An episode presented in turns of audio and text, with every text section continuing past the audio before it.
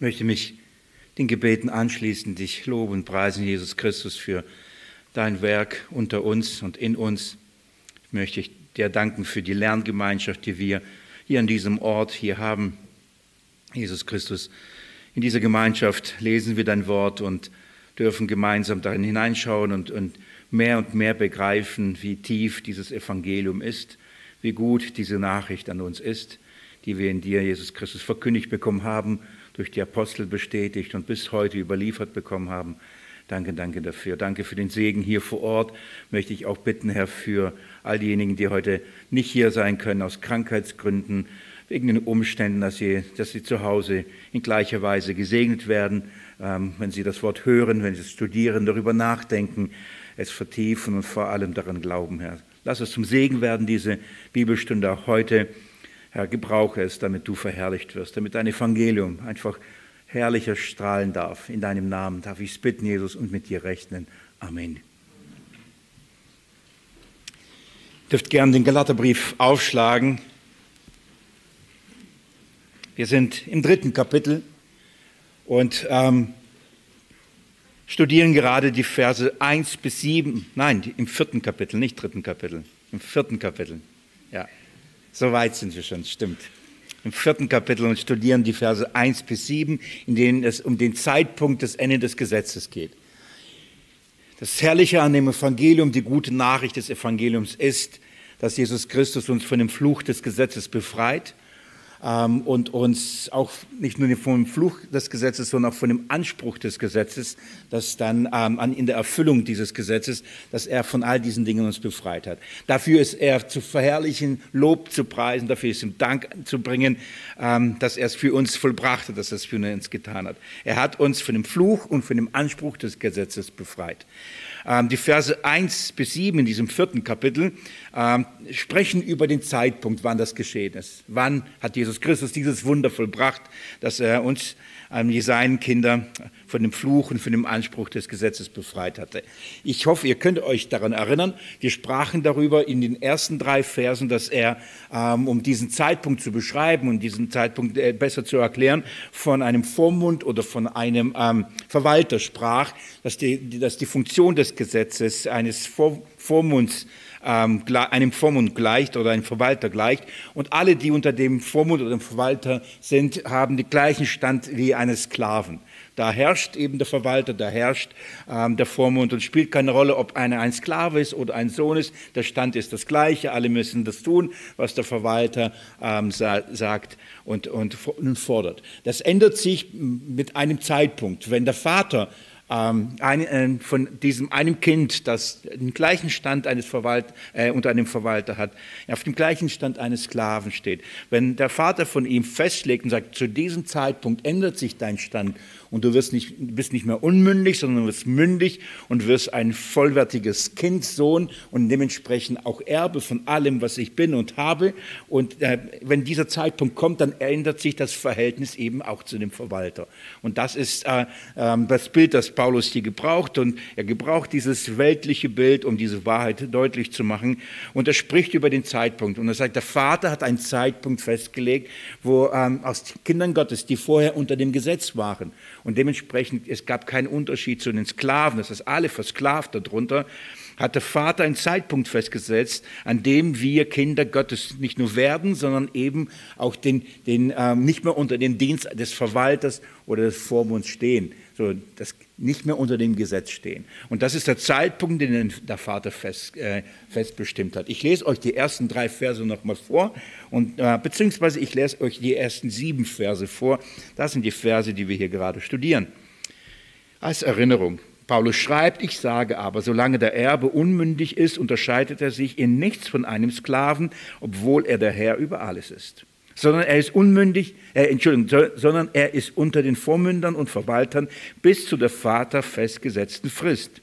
So waren auch wir, als wir Unmündige waren, unter den Elementen der Welt versklavt. So, das, ist, ähm, das sind die ersten Verse und mit diesem Bild führt er damit zu diesem Zeitpunkt hin. Also es kommt auf den Zeitpunkt drauf an. Es gibt eine ein von dem Vater festgesetzte Frist und dann hört der Vormundschaftsdienst auf und er sagt, bis der von dem Vater festgesetzten Frist.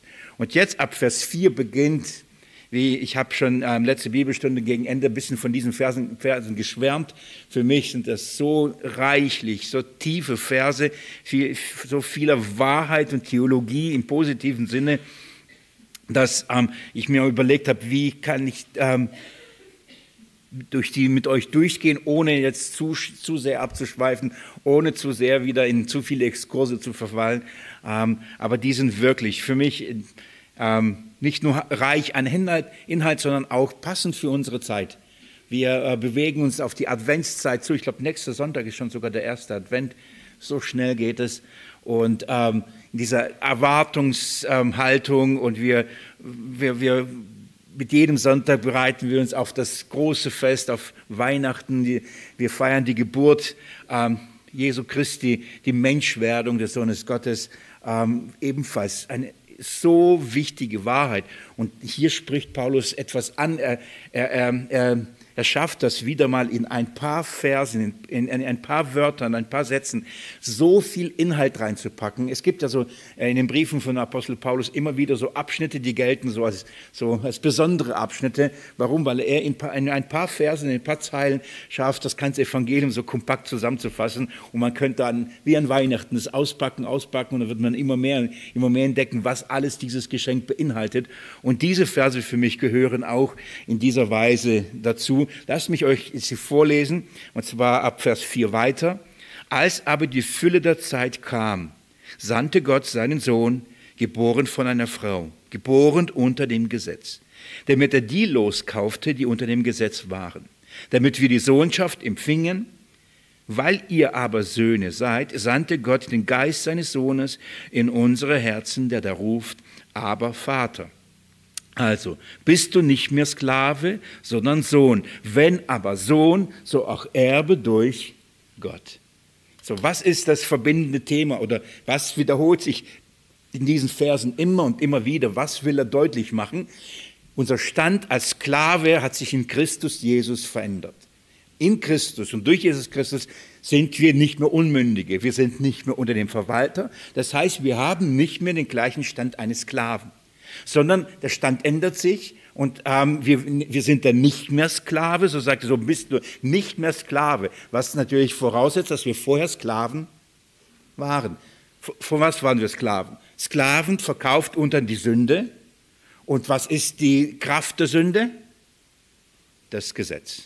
So. Wir waren versklavt, ob wir wollten oder nicht. Wir, wir lebten unter diesen Mechanismen, unter diesen Prinzipien, unter dieser Ordnung. Aber jetzt sind wir nicht in Jesus Christus. Und was hat sich verändert? Wir sind jetzt Söhne. Ich, und ich ermutige euch jetzt, ihr ähm, Kinder Gottes des weiblichen Geschlechts, wenn ich jetzt Söhne sage, das, für euch das genauso in Anspruch zu nehmen, weil hier hat es nichts mit Geschlecht zu tun, sondern hier hat was mit Stand zu tun.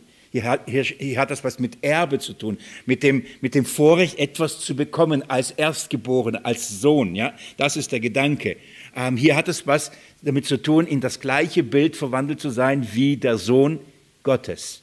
Das heißt, sowohl da ist in Jesus Christus weder Mann noch Frau. Wir sind gleich in ihm. Das ist, ähm, dass wir begreifen, das ist für schwierig, ein bisschen so gedanklich, weil wir an Söhne sofort an, an männliche Nachkommen denken. Aber in dem Fall geht es hier nicht um, um, um wie, wie sagt man?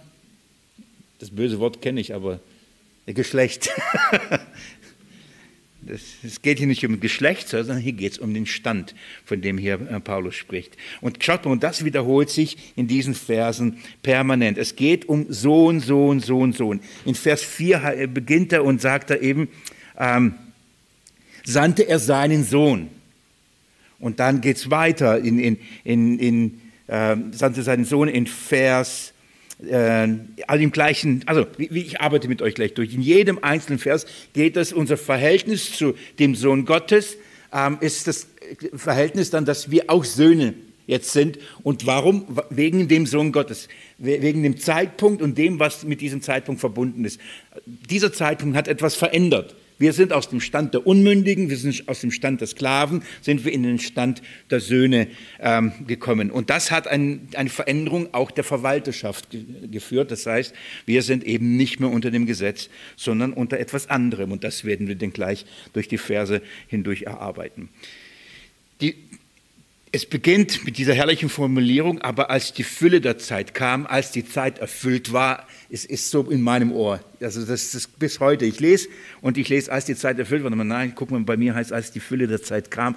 Es bedeutet das Gleiche von der, von der Formulierung, nur etwas andere, also Satzstellung, aber es ist das Gleiche. Die, die, die von Gott festgelegte, festgelegte Zeit, die vom Vater festgelegte Zeit, hat etwas Neues geschaffen, hat eben diesen Wendepunkt gebracht. Was hat dieser Wendepunkt geschaffen? Was hat die Zeit, die Erfüllung der Zeit geschaffen? Ich gucke gleich mit euch, was, was das bedeutet, aber ich möchte schon mal, dass ihr den, die Verse ein bisschen wahrnehmt. Es hat zwei Dinge ausgelöst. Eine doppelte Sendung. Wenn man da genau hinschaut, gibt es eine doppelte Sendung. Schaut mal, Vers 4. Als die Fülle der Zeit kam, heißt was? Sandte Gott seinen Sohn. Das ist das Erste, über was Sie nachdenken müssen. Die Fülle der Zeit löste etwas auf, nämlich die erste Sendung. Und die erste Sendung hat etwas bewirkt. Und das wird dann argumentiert von Paulus mit zwei damit, damit. Der Sohn Gottes wurde gesandt, warum? Damit wir, los, dass wir losgekauft werden. Damit wir die Sohnschaft bekommen. Das ist die Begründung. Jesus kam in diese Welt. Erster Grund, damit wir losgekauft werden. Nämlich von was? Vom Gesetz. Das, darum kam er in diese Welt. Das Zweite ist, Jesus kam in diese Welt, damit wir nicht nur losgekauft werden vom Gesetz, also vom Verwalter, sondern dass wir selbst auch die Sohnschaft bekommen. Dass wir in den gleichen Stand kommen wie er. Könnt ihr euch erinnern, was er zu den Frauen gesagt hat, nachdem er auferstanden ist? Ja, die wollten festhalten, wollten anfassen, sagte Stopp, Stopp, Stopp, macht langsam. Und dann sagte ich, gehe hin zu meinem Vater und eurem Vater zu meinem Gott und eurem Gott. So, ab dem Moment hat sich etwas verändert. Dieser eine Vater, sein Vater, zu dem er diese Beziehung pflegte, zu dem, von dem aus, äh, durch diese Beziehung er lebte, alles empfing. Ähm, er sprach immer vom Vater im Himmel und jetzt, ab diesem Moment, ist dieser Gott nicht nur sein Gott ist dieser Vater, nicht sein Vater, sondern auch unser. Da hat sich etwas verändert durch das Erlösungswerk Jesu Christi. Und darum kam er in diese Welt. Also eine doppelte Sendung. Jesus kam in diese Welt und Paulus begründet das mit zweimal.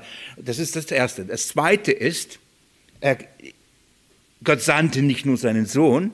Schaut mal, Vers ähm, 6 heißt es, weil ihr aber Söhne seid, sandte Gott seinen hatte Gott den Geist seines Sohnes. Also eine doppelte Sendung. Das heißt, zuerst musste der Sohn kommen und etwas tun. Er hat etwas getan, damit etwas, etwas geschehen kann, damit Gott was tun kann, damit er den, den, den Geist seines Sohnes senden konnte, damit etwas passiert, etwas Neues. Und wenn ihr jetzt nun in den Stand der Söhne, äh, der Söhne ge gebracht worden seid durch das Werk Jesu Christi, dann ist, die nächste, ist der nächste Schritt, der nächste logische Schritt und der nächste wichtige Schritt. Dann sendet er auch den, Sohn, den Geist seines Sohnes in euch. Und das ist hier sehr, das, das Entscheidende, ähm, warum ähm, wir unter einer neuen Herrschaft stehen. Wenn, wenn nicht Söhne, wenn Sklaven, dann sind wir unter Verwaltern. Da sind wir, unter, sind wir Unmündige und wir haben Vormund. Das ist das Gesetz. Das ist Stand.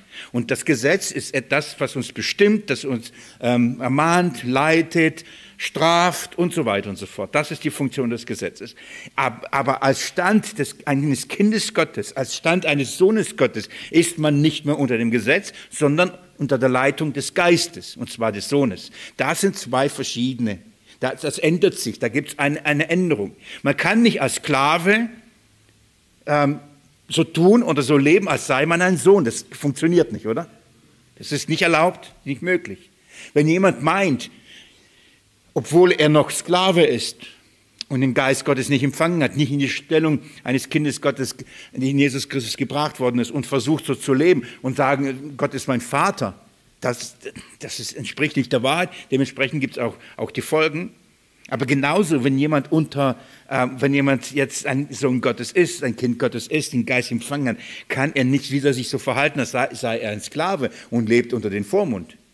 Was leider, leider viele Christen ähm, das tun und davon überzeugt sind, dass immer noch einen Vormund brauchen. Und das liegt daran, in meisten Fällen, in meisten Fällen in der Unwissenheit. Das heißt, dass man noch nicht verstanden hat, was man in Jesus Christus ist und hat. Und dementsprechend dann eben auch nicht die Quelle der Kraft für das Leben besitzt. Also ganz grob sind das eben die Verse. Es geht um Sohnschaft und wie man in diese Sohnschaft hineinkommt und was diese Sohnschaft für Konsequenzen mit sich bringt. Paulus argumentiert nochmal vom Galaterbrief von Anfang an, an die Galater, die Gemeinden Galatien. Hört auf, das Gesetz ähm, auf die falschen Lehrer zu hören und das Gesetz wieder in die, in, in, zum Evangelium hinzuzufügen und es zu vermischen. Und er baut ja auf und zeigt ja die Konsequenzen auf und der kommt immer mehr und immer mehr dahin, dass er sagt, wir sind da, wir, wir haben einen anderen Stand und führt natürlich unweigerlich jetzt Kapitel 4 beginnt Empfang des Geistes und dann kommt Kapitel 4, äh, Kapitel 5 dann Leben im und Leben aus dem Geist. So, das ist so, so gigantisch, also genial. Als, als Lehrer inspiriert natürlich durch den Heiligen Geist, wie er diesen Brief aufbaut, wie er die Themen miteinander verknüpft, wie er Dinge anspricht, später wiederholt, vertieft. Ist, ich, ich bin schwer begeistert. Und das ist spannend und es ist herrlich, durch diese Verse ähm, sich durchzuarbeiten. Ähm, ich hoffe, dass das hilft, so diese ersten, diese ersten sieben Verse über die Erfüllung der Zeit, beziehungsweise über den Zeitpunkt ähm, so zu, zu sehen, äh, zu, zu, zu, zu überblicken. Das heißt, die, der Wechsel oder der, die Erfüllung der Zeit, die von, Gott, von dem Vater bestimmte Zeitpunkt, begann dann oder fand dann statt als die Sendung das heißt, das Kommen des Sohnes Gottes standfand. Und nicht nur das Kommen des Sohnes Gottes, sondern auch das Kommen des Heiligen Geistes. Das war, da ist, da ist eine Änderung passiert. So, grob ein Überblick über diese Verse. Jetzt gucken wir äh, ein bisschen tiefer hinein und schauen uns die einzelnen Sätze, die einzelnen Aussagen, die einzelnen Wörter miteinander an. Vers 4 heißt also, als, als aber die Fülle der Zeit kam von, er, er sagt nicht nur, als die Zeit kam, würde auch schon reichen, sondern, also das heißt, die vom Vater festgesetzte Frist, so wie in Vers vorher sagt, bis zu dem Vater festgesetzten Frist. Und so könnte man auch sagen, jetzt können wir schreiben, okay, und als jetzt die Zeit kam, als die Frist abgelaufen ist, sondern er, er beschreibt es, als die Fülle der Zeit kam. Das heißt, er, das, die, diese Fülle der Zeit beschreibt, wie, um es bildlich das darzustellen, das ist wie ein Fass und da läuft etwas hinein, hinein, hinein und es wird voller, voller, voller, voller und irgendwann mal ist es voll und dann fließt es über. So, das ist das Bild. Ähm, das heißt, es, es, es hat eine Zeit gedauert, ähm, bis etwas, man steht da, man schaut zu, so ging es mir heute, ich habe heute ein, ein WC repariert und dann musste ich warten, bis der Wasser so hineinlief und bis der Schwimmer hochgeht. Und ich stehe da und warte und warte, bis die, es voll wird. Und dann kann ich gucken, hat es geklappt oder nicht. So ist die Fülle der Zeit. Irgendwann mal, ähm, da passiert es. Es ist nicht einfach nur so, man sitzt da und, und, und sondern da geschieht etwas. Da, da füllt sich etwas äh, wächst und wächst und, und wächst an und kommt bis zu einem gewissen Zeitpunkt. Und wenn Paulus also sagt, als die Fülle der Zeit kam, dann heißt es, als, als der Zeitpunkt kam, als an dem sich alles erfüllte. Diese Fülle ist ähm, in dieser Weise zu verstehen, es, als das sich alles erfüllte, als die als alle Verheißung Gottes, als alle Versprechungen Gottes, als das, was Gott alles angekündigt gesagt hat, als der Zeitpunkt kam, an dem sich das alles erfüllt hat. Und das ist eine Fülle. Das ist das Alte Testament. Das ist alles, was Gott von, von Anfang an begann zu, zu, zu offenbaren und zu verheißen, warum er was tut, wie er es tut, warum der Sohn Gottes in die Welt kommen sollte. Es beginnt mit den ersten Zeilen der Bibel, es beginnt mit dem Protoevangelium nach dem Sündenfall und es wird einer kommen, ein Er. Und der wird der Schlange Kopf zermalmen, kennen wir. Das heißt, ab da beginnt es und jetzt äh, geht die Geschichte weiter und dann ist die Zeit erfüllt.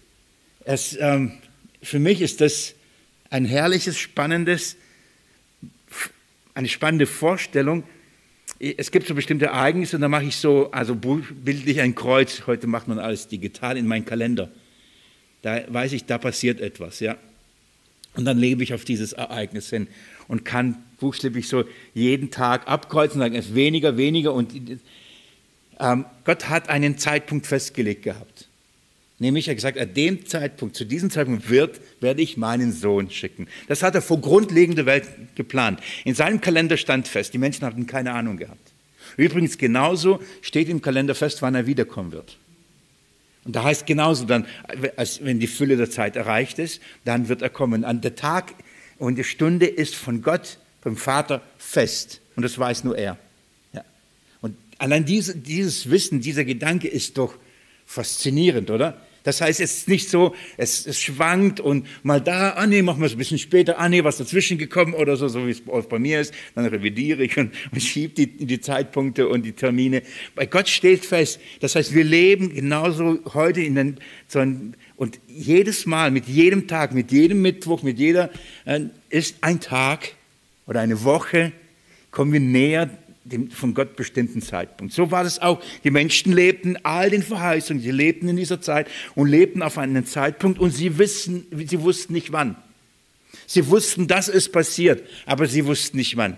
Welche Bibelstelle macht es so deutlich? 1. Petrusbrief, Kapitel 1. Könnt ihr euch noch erinnern, ab Vers 9, was da steht? Petrus sagt, er schreibt über diese Glückseligkeit und er sagte, über diesen Zeitpunkt forschten und die Propheten die über sie geweissagte Gnade, über uns geweissagte Gnade.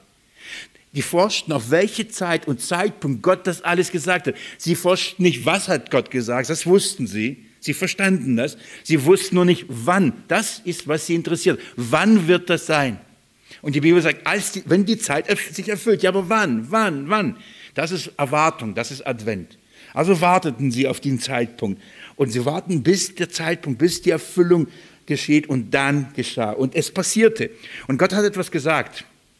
Er hat gesagt, wenn das, wenn das, wenn das, wenn das passiert, dann hat sich die Zeit erfüllt. So wie Jesus auch sagt, ähm, wenn ihr das, das und das und das seht, dann wisst, die Zeit erfüllt sich. Mein Kommen ist nah. So hat Gott beim ersten Kommen des Sohnes genauso Dinge ähm, ähm, prophezeit, von Dingen gesprochen, die, die gesagt haben, wenn das geschieht, ist der Zeitpunkt gekommen. Das heißt, die Fülle der Zeit ist, spricht über die Erfüllung aller Dinge, die zu diesem Ereignis führen, aber genauso auch ähm, alles, was geschehen muss. Die Fülle der Zeit bedeutet, Dinge müssen passieren, bevor das passiert. In seiner Allwissenheit wusste er an welchem Tag, aber ich, ich will euch vielleicht so erklären und das auch gleich zeigen. Ähm, warum hat Gott äh, die Kananiter und die, die ganzen Völker aus dem ähm, aus dem Land Israel, damals war es noch kein Land Israel, aus Kanaan, ähm, aus dem gelobten Land. Warum hat er sie alle verjagt? Oder warum mussten die, die, das Volk 40 Jahre in die Wüste, in der Wüste wandern? Auf der einen Seite, sagt die Schrift, mussten sie wandern, weil sie ungläubig waren. Auf der anderen Seite, sagt die Schrift, weil die Zeit noch nicht erfüllt war. Warum? Die Sünde, Maß war noch nicht voll. Das heißt, da ist Gott souverän, das läuft parallel. Das ist das eine, was er mit seinem Volk tut, und das andere ist, was, was, was mit, mit der Welt geschieht. Und dann sagt, wenn, wenn, wenn das Fass überläuft, wenn der Sündenmaß voll ist, dann kommt er. Und übrigens, so war das beim ersten Kommen und so wird es beim zweiten Kommen sein. Als das Sündenmaß des Volkes voll war, kam Gott, aber beim ersten Mal, um sie nicht zu vernichten, sondern sie zu erlösen. Beim zweiten Mal kommt er und wenn sie, wenn sie ihn nicht annehmen, dann zu vernichten. Aber in gleicher Weise, wenn die Zeit sich erfüllt, wenn die Fülle der Zeit kam. Die Fülle der Zeit bedeutet, alles geschah, alles lief dahin, bis das Sündenmaß voll war, bis der Vormund bis der Christus zu Christus treibe, weil das das Gesetz sein Werk erfüllt hat und die ganze Sündhaftigkeit offengelegt worden ist und es klar war, das ist ein durch und durch verdorbenes Volk. Und dann kam der Sohn Gottes. Ich möchte, ich habe mir überlegt, wie fasse ich das zusammen? Und es gibt wahrscheinlich kein besseres Buch, um das zusammenfassend zu zeigen, wie das Buch Jesaja ich, nicht durch die 66 Kapitel durch, aber ich möchte euch ein bisschen damit hineinnehmen und euch diese Fülle der Zeit ganz kurz mit ein paar wenigen Dingen erklären. Ähm, Ruben macht ja gerade die Gottesknechtslieder in, in der Bibelstunde durch, von daher, oder bist schon durch? schon, hat schon gemacht, dann seid ihr auch schon da ähm, auf dem Laufenden. Von daher werde ich da nicht auf die eingehen müssen. Aber ich bitte euch, Kapitel 1 einmal aufzusteigen. Lasst mich mit ein, zwei, drei Positionen oder Punkten euch zeigen, was bedeutet die Fülle der Zeit. Jesaja Kapitel 1. Und ich habe bewusst die Texte genommen, die uns auch für die Weihnachtszeit vorbereiten. Ähm, das waren zum Beispiel Verse, die ich euch vorlese in meinem Studium. Als ich sie zum ersten Mal bewusst Christuszentriert las, dachte ich, habe ich überhaupt die Bibel mal gelesen? Das war für mich so neu, aber und doch so klar und so, so herrlich. Schaut mal, Kapitel 1 ab Vers 2 möchte ich euch lesen. Hören, du Himmel, und heuch auf, du Erde, denn der Herr hat geredet. Ich habe Kinder großgezogen und auferzogen, sie aber haben mit mir gebrochen. Ein Rind kennt, den, äh, kennt seinen Besitzer und ein Esel die Krippe seines Herrn. Aber Israel aber hat keine Erkenntnis und mein Volk hat keine Einsicht. So, übrigens ein Weihnachtsbild. Ein Esel, ein Rind kennt die Krippe seines Herrn. Kennt ihr das Krippenspiel? Ja, da ist so mit, mit dem Plemus. so eine Krippe und dann steht ein Esel, oder? Meistens. Und steht ein Rind. Und es gab lange Zeit, habe ich mich darüber aufgeregt, gesagt, so ein Kitsch. Esel und Rind. Es war natürlich im Stall, nicht in einer Höhle. Das war in einem Stall. Da gab es Rinder, da, da gab es ähm, Esel. Mindestens einer war auch dabei, gell? von Josef und Maria, der war auch dabei. Und das, Jesaja beginnt, und, und wisst ihr, das ist ein, das ist das, das ist, so beginnt er mit diesem Bild, eigentlich mit Weihnachten. Da steht eben, stehen die Tiere. Und das ist das Bild, das ist schockierend. Da steht ein Esel und da steht ein Rind und sie gucken in die Krippe und, und sie, sie sehen dort ein Baby. Und die wissen, das ist der Herr. Das ist der Sohn Gottes. Aber mein Volk hat keine Ahnung, kein Verständnis. Obwohl die Fülle der Zeit kommt, obwohl wir, wir an dem Punkt sind, wo Gott sich auf so viele Arten und Weise offenbart, geredet, gepredigt, morgens früh sich aufmachen, sendend die Propheten um all das von, und mein, und dann heißt es, aber mein Volk hat keine Einsicht, mein Volk hat keine Erkenntnis. Ihr kennt das bestimmt von Hosea und anderen Propheten. Mein Volk kommt um an Mangel an Erkenntnis. Mein Volk geht verloren aus Mangel an Erkenntnis. So beginnt Jesaja, beginnt ähm, ähm, dieser Prophet mit diesem Krippenbild, ich finde es herrlich, ich finde es herrlich. Und dann aber geht das Bild weiter und dann sagt er, ähm, ihr habt keine Einsicht. Ihr begreift nicht, wo ihr steht. Ihr das ist voller Schuld, voller Sünde und ich habe euch gezüchtigt, ich habe euch geschlagen. Die Striemen sind nicht verheilt, die Wunden sind nicht verheilt, es bringt nichts. Ich schlage drein und ich strafe, aber es gibt keine Veränderung. Schaut mal, ich lese ab Vers, ab Vers 4. Wehsündige Nation, schuldbeladenes Volk, Geschlecht von Übeltätern, Verderbern, bringende Kinder. Sie haben den Herrn verlassen, haben den Heiligen Israels verworfen, sie haben sich nach hinten abgewandt. Wohin wollt ihr noch geschlagen werden, die ihr eure Widerspenstigkeit nur vermehrt? Das ganze Haupt ist krank und das ganze Herz ist sich. Von der Fußsohle bis zum Haupt ist keine heile Stelle an ihm.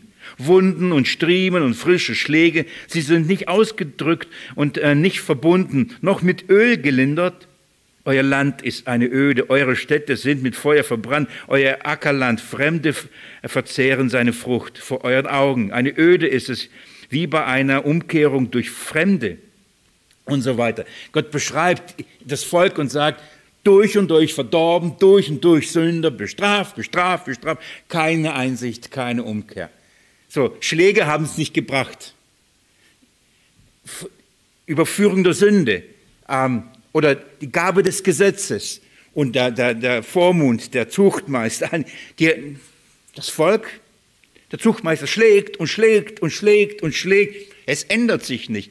Ähm, es gibt keine heile Stelle an euch. Wo soll ich euch noch hinschlagen? Das ist noch nicht mal geheilt. Wir verstehen das Bild, oder? Das heißt, diese Art des Zuchtmeisters und des Vormunds hat euch nicht verändert, hat euch keine Erkenntnis gebracht, kein Umkehr gebracht, kein Verständnis von Heiligkeit und einem wirklich wahren Handeln. Das Gesetz war nicht in der Lage, das zu tun. Stattdessen sagt Gott ab Vers 10, das sind harte Worte, er beschreibt sie folgendermaßen und sagt über sie, hört das Wort des Herrn, Anführer von Sodom, horcht auf, Weisung, äh, horcht auf die Weisung Gottes, Volk von Gomorra. Gott beschreibt Israel mit den, mit den Bildern oder, mit der, oder vergleicht sie mit der Stadt von Sodom und Gomorra. Er redet nicht von Sodom und Gomorra, er redet über Israel. Das heißt, der Zustand und ihr Lebenswandel entspricht von Sodom und Gomorra. Das ist ein hartes Urteil. Aber wisst ihr was? Nach außen hin tun sie so, als ob sie voll religiös sind, halten das Gesetz. Ich lese ab Vers, Vers 11. Wozu soll mir die Menge eurer Schlachtopfer dienen, spricht der Herr. Ich habe die Brandopfer von Widdern und das Fett von Mastkälbern satt. Und am Blut von Stieren, Lämmern und jungen Böcken habe ich kein Gefallen. Wenn ihr kommt, um vor meinem Angesicht zu erscheinen, wer hat das von eurer Hand gefordert? Meine Vorhöfe zu zertreten. Bringt nicht länger nichtige Speisopfer. Das Räucherwerk ist mir ein Gräuel. Neumond und Sabbat, das Einberufen von Versammlungen. Merkt ihr? Schlachtopfer, Brandopfer, all diese rituellen Handlungen nach dem Gesetz, alles machen sie. Die beachten Neumonde, Feste, Sabbate, haben wir im Galaterbrief, Kolosserbrief in der letzten Bibelstunde gelesen. Die Ordnungen, ähm, ähm, ähm, wie, wie, hat, wie hat Paulus das äh, beschrieben, äh, nach Elementen der Welt. So, das machen sie. Sind, ähm, sie tun das alles. Sag mal, Gottesdienst für Gottesdienst, aber entsprechend von Sodom und Gomorra. Warum? Ich lese weiter ab Vers 15. Wenn ihr eure Hände ausbreitet, verhülle ich meine Augen vor euch. Auch wenn ihr noch so viel betet, ich höre nicht, höre ich nicht hin. Eure Hände sind voll Blut wascht euch, reinigt euch, schafft eure bösen Taten aus den Augen, hört auf, Böses zu tun, lernt Gutes zu tun, fragt nach dem Recht, weist den Unterdrücker zurecht, schafft Recht der Weisen, führt den Rechtsstreit der Witwe. Also ihre Gerechtigkeit und ihre Stellung von Gott glich von Sodom und Gomorra, obwohl sie äußerlich einen Gottesdienst lebten, obwohl sie Feste, Zeitpunkte, alles beachteten, obwohl sie Schlachtopfer und Brandopfer darbrachten. Da das hat sie vor Gott nicht gerechter gemacht. So beginnt Jesaja und zeigt den Zustand, die, die, die Verfinsterung, die Blindheit ähm, und führt hin und sagt, es, und es braucht eine Veränderung, es braucht was Neues, es muss etwas passieren. So geht es nicht weiter. Das, das wird nicht verändert. Geht mal schnell ins zweite Kapitel. Jesaja Kapitel 2. Ich führe euch zu, dieser, zu dem Verständnis, was bedeutet, als die Zeit sich erfüllte. Dann, dann verheißt Gott, mitten in, diesen, in, in diesem Schuldscheidsspruch, mitten in diese Verurteilung des Volkes, sagt er, das Wort des Jesaja, des Sohnes Amos, über Juda und Jerusalem geschaut hat, und es wird geschehen am Ende der Tage. Da wird der Berg des Hauses des Herrn feststehen, als Haupt der Berge und erhoben sein über die Hügel. Und alle Nationen werden zu ihm strömen. Und viele Völker werden hingehen und sagen, kommt, lasst uns hinaufziehen zum Berg des Herrn, zum Haus des Gottes Jakobs, dass er uns aufgrund seiner Wege belehre und wir auf seinen Pfaden gehen. Denn von Zion wird Weisung ausgehen und das Wort des Herrn von Jerusalem. Und er, er wird richten zwischen den Nationen und für viele Völker Recht sprechen. Jetzt kommt eine Verheißung. Dann sagt, es wird etwas am Ende der Tage. Es wird geschehen am Ende der Tage. Ein Zeitpunkt wird genannt. Wenn die Fülle der Zeit kommt, dann wird etwas passieren. Es, es wird einen Ort geben, einen Berg, ein Berg Zion. Dahin alle Nationen strömen werden. Und wisst ihr, was sie bekommen? Erkenntnis. Was bekommen sie da? Weisung. So, das ist die Verheißung. Aber in der Fülle der Zeit, wenn die Zeit, wird, wird Gott etwas enden, wird, wird es eine Änderung geben. Aus vorher, mein Volk hat keine Einsicht, kein Verständnis, da ist Götzendienst, obwohl Religiosität da, verheißt es einen neuen Ort, einen neuen Berg, an, an dem Anbetung bzw. Weisung, an dem Erkenntnis, an dem Verständnis sein wird. Wann wird das passieren? Kapitel 7. Was ist das nächste? Also dazwischen viel gesagt, aber wie, wie gesagt, ich möchte nur ein paar Dinge euch zeigen. Wenn ihr in Kapitel 7 geht, das siebte Kapitel, Vers 14 mit mir lest, auch das kennt ihr gut.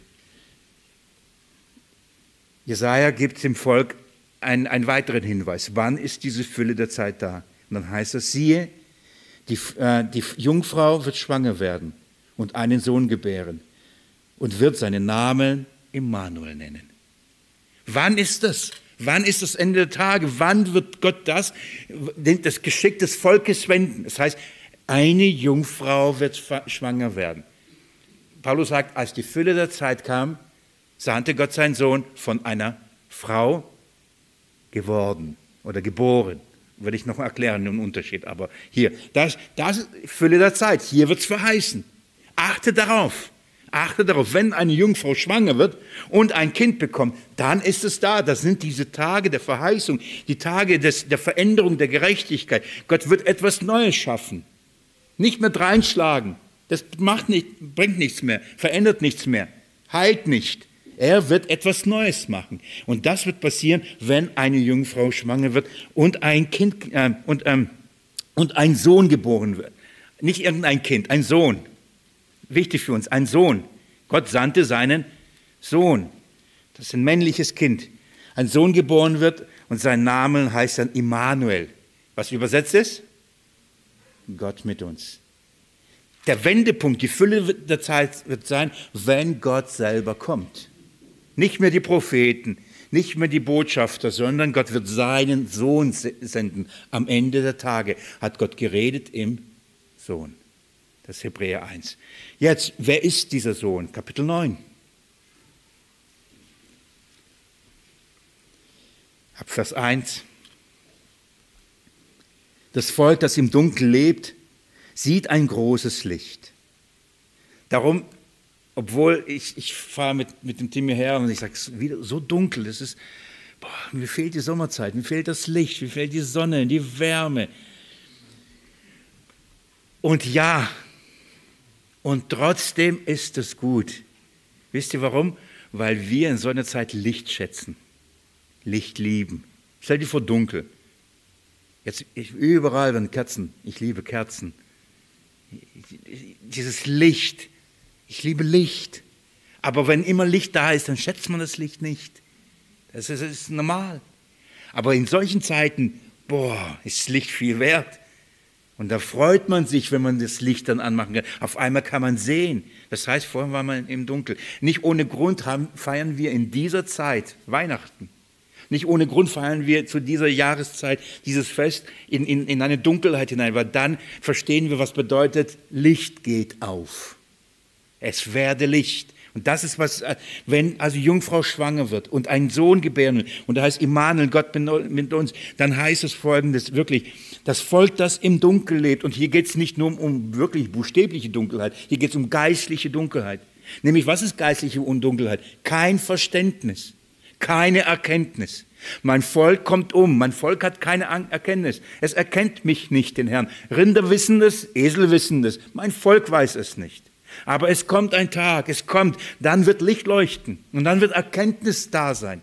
Erkenntnis wird sich mehren. Licht wird leuchten. So wunderbar, Licht wird leuchten. Schaut mal Vers 2. Du vermehrst den Jubel, du machst die Freude groß. Freue dich Welt. Die Engel, freut euch. Und es war ein Licht da bei den Hirten auf dem Felde. Und dann sprach er, freut euch, fürchtet euch nicht. So, da strahlt das Evangelium, da kommt große Freude, die dem ganzen Volk widerfahren wird. Und dann ist diese, wird diese Freude beschrieben. Wir kennen diesen Abschnitt, aber ich möchte euch auf Vers 5 hinweisen. Warum, wann beginnt dieses Licht zu leuchten? Dann heißt Vers 5, denn ein Kind ist uns geboren, ein Sohn ist uns gegeben. Dieser Vers ist unbegreiflich tief. Er ist, ich bin, ich, so wie ich hier stehe, behaupte ich das. Keine von euch wird diesen Vers wirklich in Wahrheit völlig erfassen können, was der bedeutet. Denn wenn ihr das könntet, würdet ihr erklären können, wie Jesus Christus zugleich 100% Gott ist und zugleich 100% Mensch ist. Und das im gleichen Augenblick. Kann das jemand von euch erklären? Über Jahrhunderte haben versucht, in der Kirchengeschichte Theologen das zu formulieren und das zu bekennen. Seit, es, seit der dass seit dem Kommen Christi und der, der, der Urgemeinde und seit bis heute gibt es kein Thema, kein Thema der Schrift, das so angefochten und so verdreht wird wie diese Wahrheit. Denn damit hängt dein und mein Heil ab. An dem Verständnis, ob du und ich glaubst, dass Jesus 100% Gott ist, vollkommen, heilig, rein, sündlos und genau 100% Mensch, in Schwachheit, müde, versuchbar, irdisch, sterblich. Zu gleicher Zeit das Gleiche. Denn wenn er beides nicht wäre, gäbe es keine Erlösung. Und diese Wahrheiten werden auf der einen Seite angegriffen, wie auf der anderen Seite. Seine vollkommene Göttlichkeit wird in Frage gestellt, genauso wie seine völlige Menschheit, vollkommene Menschheit in Frage gestellt. Und das werden theologisch oder versucht, dieses, das irgendwie zu erklären und das zusammenzubringen. Und da entstehen so viele falsche Lehren. Und wenn man aber die, die das aufgibt, was darüber gepredigt und, und, und von Anfang an verkündigt worden ist, dann hat man Christus nicht. Und wer das verdreht, sagt Johannes, ist der Antichrist. Wer den Sohn leugnet, wer von Anfang an gepredigt worden ist, wer ist, wer nämlich leugnet, dass, dass Jesus Christus im Fleisch gekommen ist, der ist ein Antichrist. Das hat was mit dem Verständnis davon zu tun. Deswegen versteht ihr, warum ich gesagt habe, ich habe mir überlegt, wie viel Zeit nehme ich mir, um das jetzt zu erklären. Aber ich weiß ja, habe den ersten Johannesbrief schon ein bisschen schon weiter gelesen, als wir gerade sind. Und da kommt eine Stelle, wo Johannes darüber sehr intensiv eingehen wird. Und dann dachte ich, ich will, äh, werde nicht alles in, in dem Galaterbrief erklären, werde das schön aufteilen. Ein Teil hier, ein Teil in den, in den Sondergottesdienst. Wie wichtig unser Verständnis oder wie wichtig die Wahrheit und unser Glaube daran ist. Dass nämlich, äh, denn ein Kind ist geboren. Das ist, ein Kind ist geboren. Da ist wirklich ein, ein, ein Kind, Mensch, ein Mensch kam zur Welt, ist geboren worden. Das heißt, komplett von dieser Erde. Mit allem, was dazugehört.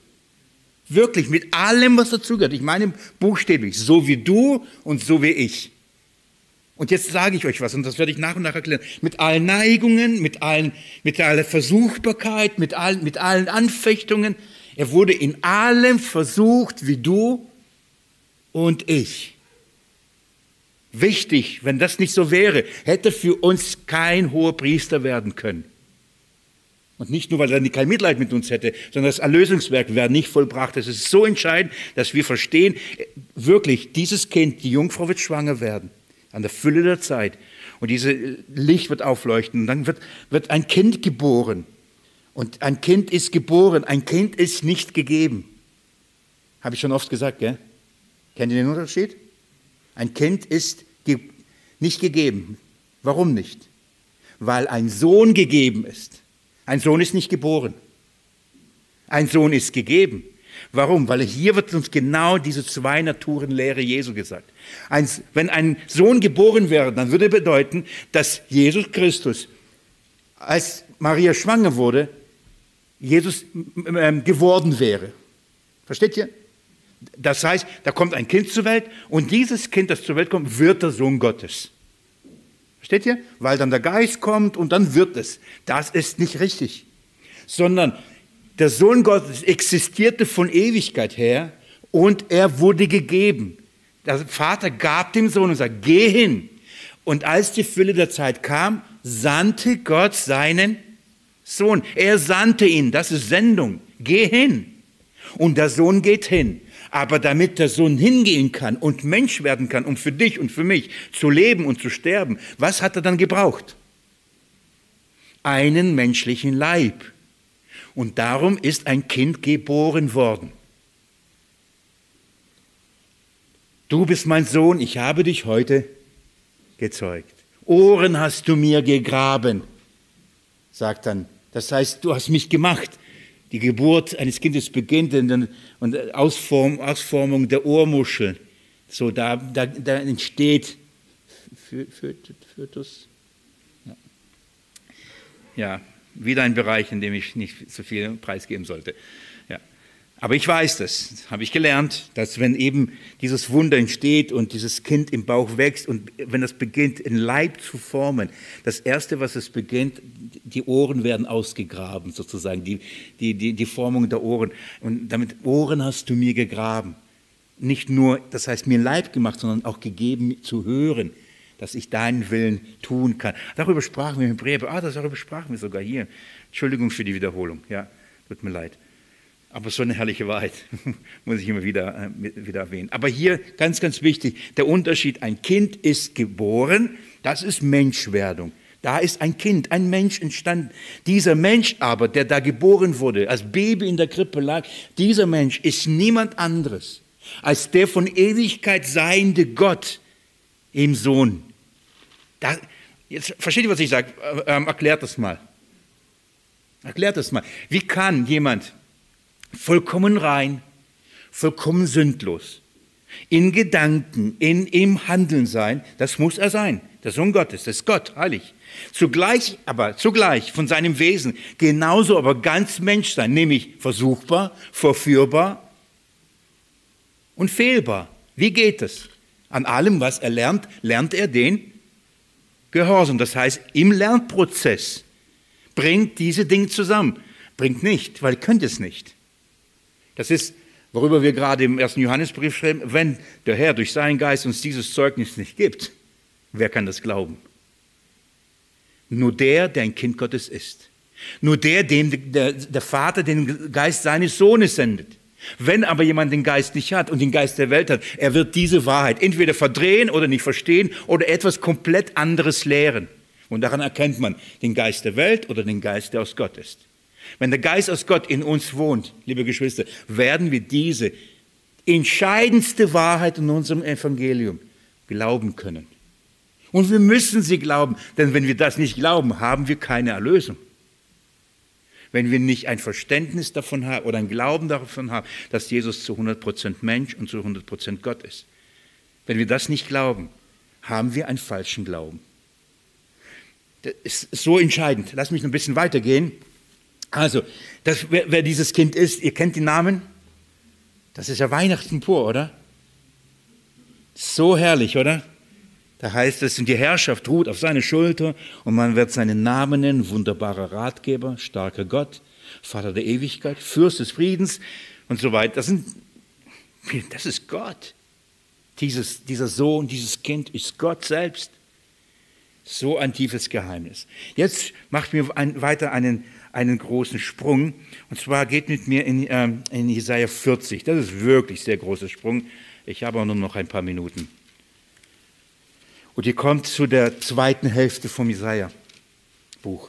Jesaja ist ja Kap 39 äh, Kapitel und dann ähm, 27 Kapitel. Ist es richtig? Insgesamt 66. Wie unsere Bibel, genauso das Buch Jesaja. Und im Prinzip ist die Botschaft genau das Gleiche. In den 39 Kapiteln wird etwas verkündigt, was kommt. Und ähm, ab Kapitel 40 ändert sich und dann wird verkündigt, was sozusagen gekommen ist, nämlich der Gottesknecht, der Christus, der Erlöser. Und so wird da, im Prinzip ist das so, ab 40 die, beginnen wir bei den Evangelien. Was beginnt bei allen Evangelien? Wer kommt da als erstes in allen Evangelien vor? Johannes der Täufer. Ratet mal, wenn Kapitel 40 in Jesaja vorgestellt wird. Johannes der Täufer. Lest mal mit mir Kapitel 40 ab Vers 1. Und jetzt nochmal, schaut mal mit mir die Fülle der Zeit an. Das ist, was bedeutet nochmal, als die Fülle der Zeit kam? Bedeutet, also das geht das eine, die Erwartung von diesem einem Kind, das von einer Jungfrau zur Welt kommt, der Gottes Sohn sein wird. Kapitel 40, Vers 1. Tröstet, tröstet mein Volk, spricht euer Gott. Redet zum Herzen Jerusalems und ruft ihn zu, dass sein Frondienst vollendet, dass seine Schuld abgetragen ist.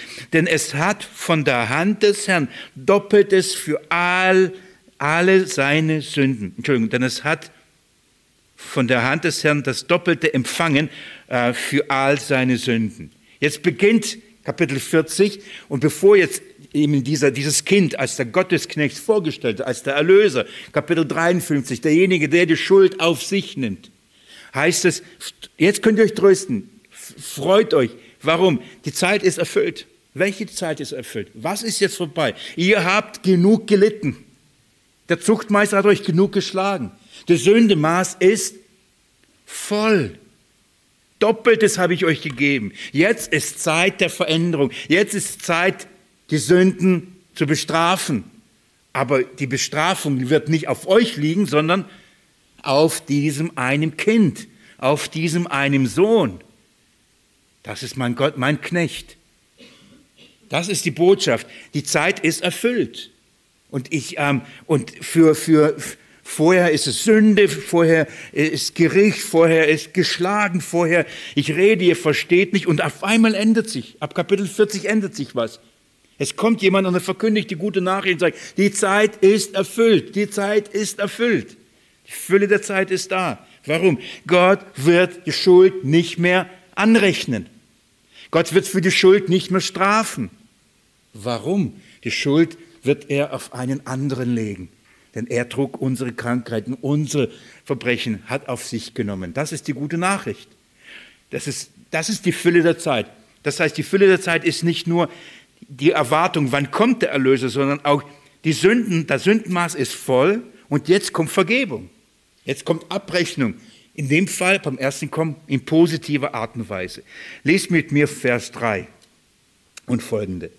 Eine, Stimme, eine Stimme ruft in der Wüste, bahnt den Weg des Herrn, ebnet die Steppe, eine Straße für unseren Gott. Jedes Tal soll erhöht und jedes, jeder Berg und Hügel erniedrigt werden. Und das Unebene soll zur Ebene werden und das Hügelige zur Talebene. Und die Herrlichkeit des Herrn wird sich offenbaren. Und alles Fleisch miteinander wird es sehen. Denn der Mund des Herrn hat geredet. Merkt ihr? Ebnet den, den Weg, die Täler äh, erhöhen, die Berge erniedrigen. Wer hat das gesagt? Wessen Aufgabe war das? Johannes der Täufer. So beginnt Jesaja Kapitel 40 mit dieser, mit dieser Botschaft. Also, ebnet, der Herr kommt. Alles Fleisch wird ihn sehen. Und wo wird es ihn sehen? In einer Krippe. Als ein Kind. Der Sohn Gottes wird Kind. Vers 6. Eine Stimme spricht, rufe. Und ich sage, was soll ich rufen? Alles Fleisch ist Gras und all seine Anmut wie die Blume des Feldes. Das Gras ist verdorrt, die Blume ist verwelkt. Denn der Hauch des Herrn hat es angeweht. Für wahr, das Volk ist Gras, das Gras ist verdorrt und die Blume ist verwelkt. Aber das Wort unseres Gottes besteht in Ewigkeit. Die Menschen vergänglich, unzulänglich, die Menschen unzuverlässig, aber wenn Gott etwas verspricht, wenn Gott etwas zusagt, dann geschieht es. Wenn er sagt, wenn die Zeit erfüllt war, wenn das, das Kind gekommen ist, wenn der Sohn ähm, ge gekommen ist, wenn das Kind geboren ist, dann freue dich, dann die Schuld ist abgetragen. Und Gott sagt, ich stehe zu meinem Wort, es wird passieren. Jesaja hat das verkündigt. Einer der Evangelisten schon da hat gesagt, es wird kommen, das wird geschehen. Die, Zeit, die Fülle der Zeit wird, äh, wird, wird sein. Vers 9. Auf einem hohen Berg steig hinauf, du Freudenboot in Zion. Erhebe dich, erhebe mit Macht deine Stimme, du Freudenboot in Jerusalem. Übrigens, das sind wir, das neue Jerusalem. Was wollen wir tun? Auf den Berg steigen. Ja, warum denn? Schreit's vor den Bergen. Wie heißt das Lied? Go tell it von, nee, wie heißt es? Doch, gell? Ja, ihr Ihr wisst, was ich meine. Steigt auf die Berge und ruft zu den Bergen herab. Verkündigt die gute Nachricht, verkündigt die frohe Botschaft. Freudenboot in Jerusalem. Erhebe sie, äh, äh, erhebe sie, fürchte dich nicht, spricht der Herr äh, zu, zu den Städten Judas. Siehe, da, euer Gott. Schaut mal, fürchtet euch nicht. Guckt mal, Guckt mal mit dem Esel, guckt mal mit dem Rind. Da, euer Gott. Dieses Kind, euer Gott. Schaut hin, verkündigt diese gute Nachricht. Die Engel haben, kamen und gesagt, ihr werdet das, ein Kind finden, in Winden gewickelt. Geht hin, schaut hin. Gott mit uns. Vers 10. Siehe, der Herr kommt mit Kraft und sein Arm übt die Herrschaft für ihn aus. Siehe, sein Lohn ist bei ihm und seine Belohnung geht vor ihm her. Das heißt, er wird das, was Gott ihm gibt, wird er bekommen. Dazu gehörst du und ich auch übrigens. Er wird seine Herde weiden wie ein Hirte. Die Lämmer wird er in seinen Arm nehmen und in seinem Gewandhaus tragen. Als ich das heute las, das war so schön. Das Bild ist so herrlich. Er sieht mich, geht, nimmt mich, ja, bei mir ein bisschen hochgeben. Gut für ihn, nein, der ist stark, das der ist stark. Dann nimmt er mich in, in, ins Gewand und wie ein Baby liege ich da drin. Solche Gedanken hatte ich heute. Es war schön, gemütlich. Und der Hirte trägt mich. Warum? Ich muss nicht mehr hinterherlaufen, ah, bitte warte auf mich ah, und verlauf mich nicht. So. Er trägt mich, er bringt mich ans Ziel. Das ist doch ein schönes Bild. Er wird mein Weg. Ich, das Bild ist herrlich, gell? Schaut mal, jetzt sage ich, bin der Weg, die Wahrheit und das Leben. Wenn er mich trägt und er geht diesen Weg, dann ist er ja mein Weg, oder? Dann muss, ich muss den Weg nicht suchen, ich muss nicht auf den Weg laufen, ich muss nicht schauen, sondern er wird zu meinem Weg und dieser Weg führt zum Vater. So ein schönes Bild. Und er sagt, ich, ich nehme, ich tue hinein, der Herr ist mein Hirte. Ihr sagt, ich bin der gute Hirte. Ich bin der gute Hirte. Und wenn einer verläuft, was macht er? Lässt die 99 stehen, geht, sucht das eine, packt in seinen, in seinen, wie heißt das hier so schön, in sein Gewand Bausch und trägt es.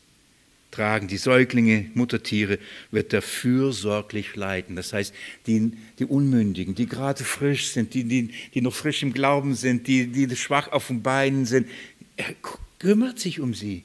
Er guckt nach allen. Das passiert, das ist eine Wende, das ist nicht, lauft, erreicht das Ziel, jetzt geht hin, wehe uns, was weiß ich, und der eine ist da verloren, der eine ist abge... Nein, es, da ändert sich etwas.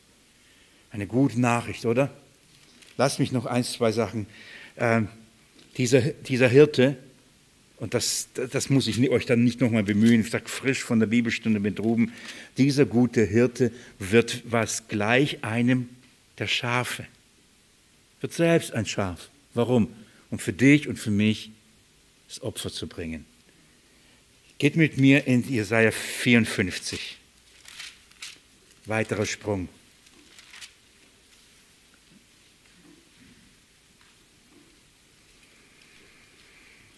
Vor wie vielen Jahren, ein, zwei Jahren, habe ich ein Ehepaar hier getraut. Und das war dann ihr Hochzeitsvers oder schön. War ein dankbarer Vers. Da wird ähm, ebenfalls äh, ausgesprochen, Vers 54 ab Vers 1, Juble, du Unfruchtbare, die du nicht geboren brich in Jubel aus und jauchze, die keine Wehen gehabt hat. Denn die Söhne der Einsamen sind zahlreicher als die Söhne der Verheirateten, spricht der Herr. Merkt euch das. Das ist Galater Kapitel 4. Wir kommen zu diesem Abschnitt, da wird Paulus genau das zitieren und erklären, wer sind wirklich die Söhne. Wo gehören wir? Wer sind diese Söhne? Von welchem Israel ist hier die Rede? Davon zitiert Paulus Jesaja. Deswegen, wir kommen nochmal dazu. Aber wiederum, Jubel, Jubel. Söhne werden da sein. Und dann schaut mal Vers 10. Denn die Berge mögen weichen und die Hügel wanken, aber meine Gnade wird nicht von dir weichen und mein Friedensbund nicht wanken, spricht der Herr dein. Baum, ich kriege Gänsehaut, ehrlich, das ist nicht gelogen. Das ist eine gewaltige Verheißung, das ist neu. Mein Bund er verspricht einen neuen. Berge werden mögen weichen, Hügel wanken, aber meine Gnade wird nicht weichen, mein Friedensbund nicht wanken, mein Frieden, der neue Bund in diesem einem Sohn, in diesem Kind. Es ist ein Friedensbund, ändert sich nicht, verändert sich nicht. Gute Nachricht, gell?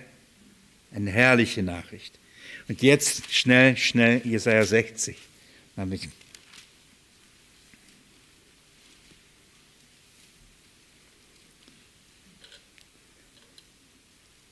Schaut mal ab Vers 1, auch diesen Abschnitt liebe ich sehr. Steh auf, werde Licht. Steh auf. Also nicht jetzt, gleich dürft ihr auch aufstehen. Steh auf, werde Licht. Das ist der Aufruf übrigens an dich und mich. Das ist die, der Aufruf an die an die Tochter Zion, an die Freudenbotin. Steh auf. Jesus kam und sagt, ihr seid das Licht der Welt. Werde Licht. Warum? Für was? Wie? Schaut mal jetzt. Denn dein Licht ist gekommen. Wir, du kannst jetzt Licht sein. Warum? Das Licht ist da. Rufe von diesem Licht. Gib Zeugnis von dem Licht. Leuchte von diesem Licht. Von, von was ist hier die Rede? Lies mir mit mir weiter. So wunderbar. Und die Herrlichkeit des Herrn ist über dir aufgegangen. Wenn ich darüber nachdenke, denke ich an Weihnachten und ich denke an den Stern. Nicht an eine Sternkonstellation. Nicht, dass da irgendwie Sterne sich dann gekreuzt haben und dann, sondern wisst ihr, was da passiert ist? Als dieses Kind geboren war, leuchtete, es kam Licht. Die Herrlichkeit des Herrn leuchtete. Sie führte die Weisen aus dem Morgenland Sie führte sie von da zu der Stelle, war kein Stern. Die Herrlichkeit des Herrn. Warum? Da lag das Licht der Welt. Und ich will das Bild bemühen. Und Gott schaltete einen Riesenscheinwerfer ein und sagte, da, da ist es. Und wisst ihr, was die Folge ist? Vers 3. Und es ziehen Nationen zu deinem Licht hin und Könige zum Lichtglanz deines Anfangs. Da kamen die Weisen aus dem Morgenland. Erhebe ringsum deine Augen und sieh. Sie alle versammeln sich, kommen zu dir. Deine Söhne kommen von fern her. Heiden kommen zu diesem Kind. Alle kommen zu ihm und nicht geografisch. Sie kommen zu dem einen Kind. Sie kommen zu Jesus. Warum? Weil sie erkennen, dass er der Erlöser ist, dass er mein Friedensbund ist, dass er mein Hirte ist. Sie kommen zu ihm. Sie kommen zum himmlischen Jerusalem zum himmlischen Berg Zion. Dahin gehen sie. Sie kommen von überall her, so wunderbar, erhebe ringsum die Augen. Ähm, sie alle versammeln sich, kommen zu dir. Deine Söhne kommen von fern her und deine Töchter werden auf den Arm herbeigetragen. Oh, jetzt Töchter. Die Söhne müssen laufen, die Töchter werden getragen. Wie schön. Sie müssen nicht laufen. Dann wirst du es sehen und vor Freude strahlen und dein Herz wird äh, beben und weit werden, denn die Fülle des Meeres wird sich zu dir wenden, der Reichtum der Nationen zu dir kommen. Eine Menge Kamele wird dich bedecken, junge Kamele von Midian und Eva. Das sind übrigens die, die Weisen aus dem Morgenland, das sind die, die, die Namen, die, woher sie kamen. Das geschah wirklich buchstäblich, aber das hat alles ein Schattenbild auf das, was eigentlich in Christus Jesus passiert, nämlich das eigene Volk erkennt die Krippe und erkennt den Herrn darin nicht. Aber es kommen von überall Heiden, sogar aus dem Morgenland. Aus der ganzen Welt strömen Menschen und erkennen, dass es der Herr der Herrscher ist. Erkennen, dass es der König der Könige ist. Erkennen, dass es der Sohn Gottes ist. Glauben an ihn, nehmen ihn an, beugen sich, beten ihn an, huldigen ihn. Bringen Geschenke. Bringen von überall Geschenke. Lest mir mit mir Vers 6. Eine Menge Kamele wird sich bedecken, junge Kamele von Midian und Eva. Sie, sie alle werden, uns, äh, werden aus Saba kommen, das sind die drei. Midian, Eva und Saba. Deswegen ist einer äh, auf den Bildern immer schwarz, das ist einer, nämlich aus Afrika. Und dann geht es weiter. Sie alle werden aus Saba kommen, Gold und Weihrauch tragen sie. Merkt ihr das? Gold und Weihrauch. Und sie werden das Lob des Herrn fröhlich verkündigen sie werden ihn preisen. So ein schöner Weihnachtstext, oder? Wisst ihr, was das alles ist? Die Fülle der Zeit. Das hat Jesaja schon verheißen, hat davon gesprochen, dass das alles passieren wird. Das Volk ist voller Sünde. Gott hat es bestraft nichts verändert. Dann verspricht, verspricht er, ein Kind wird geboren von einer Jungfrau. Dieses Kind wird der Sohn Gottes sein.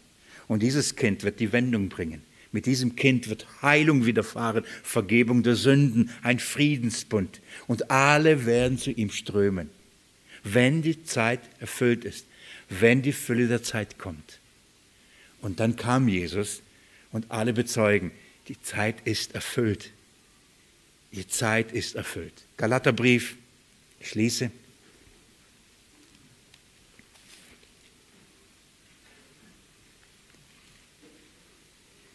Kapitel 4, Vers 4. Als aber die Fülle der Zeit kam, sandte Gott seinen Sohn.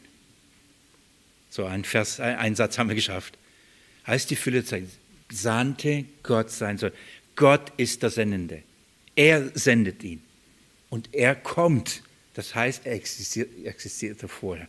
Aber der, damit, damit er kommen konnte, musste er Mensch werden. Deswegen heißt auch von einer Frau geboren heißt es. Und ich erkläre es in der nächsten Bibelstunde, warum. Warum im Griechischen steht es aber geworden. Und warum von einer Frau? Das hat was damit zu tun, unter dem Gesetz. Er musste unter das Gesetz kommen. Warum musste er unter das Gesetz kommen? Um uns vom Gesetz zu befreien. Darum musste Mensch werden. Darum musste übrigens Jude werden, weil die Juden hatten das Gesetz gekriegt, nicht die Nationen.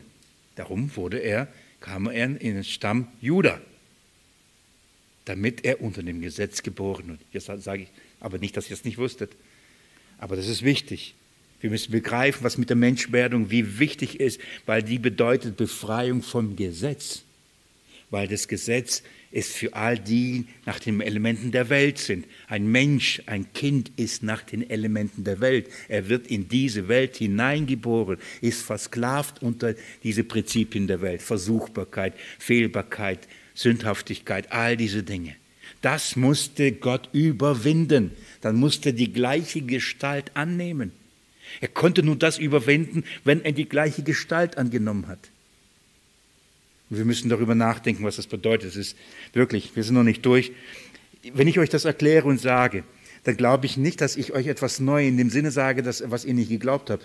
Aber ich, ich möchte es, dass wir uns ah, die, genug Zeit darüber nehmen, über diese Wahrheit nachzudenken und merken, wie tief und wie, wie wichtig dieses Thema ist. Dass wenn jemand zum Beispiel sagt, ganze Lehre von der Maria, ihre, ihre unbefleckte Zeugung, das hat alles was mit diesem Thema zu tun. Warum das ein Götzendienst und, und, und eine falsche Lehre ist. Dass die Maria jung, äh, ohne Sünde zur Welt kam und dadurch Jesus äh, ohne Sünde zur Welt gekommen ist. Das hat alles was damit zu tun mit diesem Verständnis. Ob Jesus im Fleisch gekommen ist oder wie die Katholiken lernen, ins Fleisch gekommen ist. Ein Riesenunterschied. Ob er wirklich Fleisch angenommen hat oder nur ins Fleisch gekommen ist und in diesem Fleisch gelebt hat, ist ein Riesenunterschied ein falsches Verständnis über die Menschwerdung Jesu entscheidet über ewiges Leben oder ewige Verdammnis. Wenn wir an einen falschen Jesus glauben, da haben wir eine falsche Rettung. Wenn wir einen richtigen Jesus haben, haben wir eine wahre Rettung. Versteht ihr, wie wichtig das ist? Wir müssen wirklich prüfen und, und schauen, was für ein Verständnis und Glaube haben wir über Jesus. Was bedeutet, Gott wird Mensch? Darüber müssen wir reden. In der nächsten Bibelstunde vertiefen wir dieses Studium. Ich bete. Steht auf und werdet Licht. Jesus Christus, sehr gerne wollen wir von diesem Licht Zeugnis geben, von diesem herrlichen Evangelium, der Erfüllung der Zeit.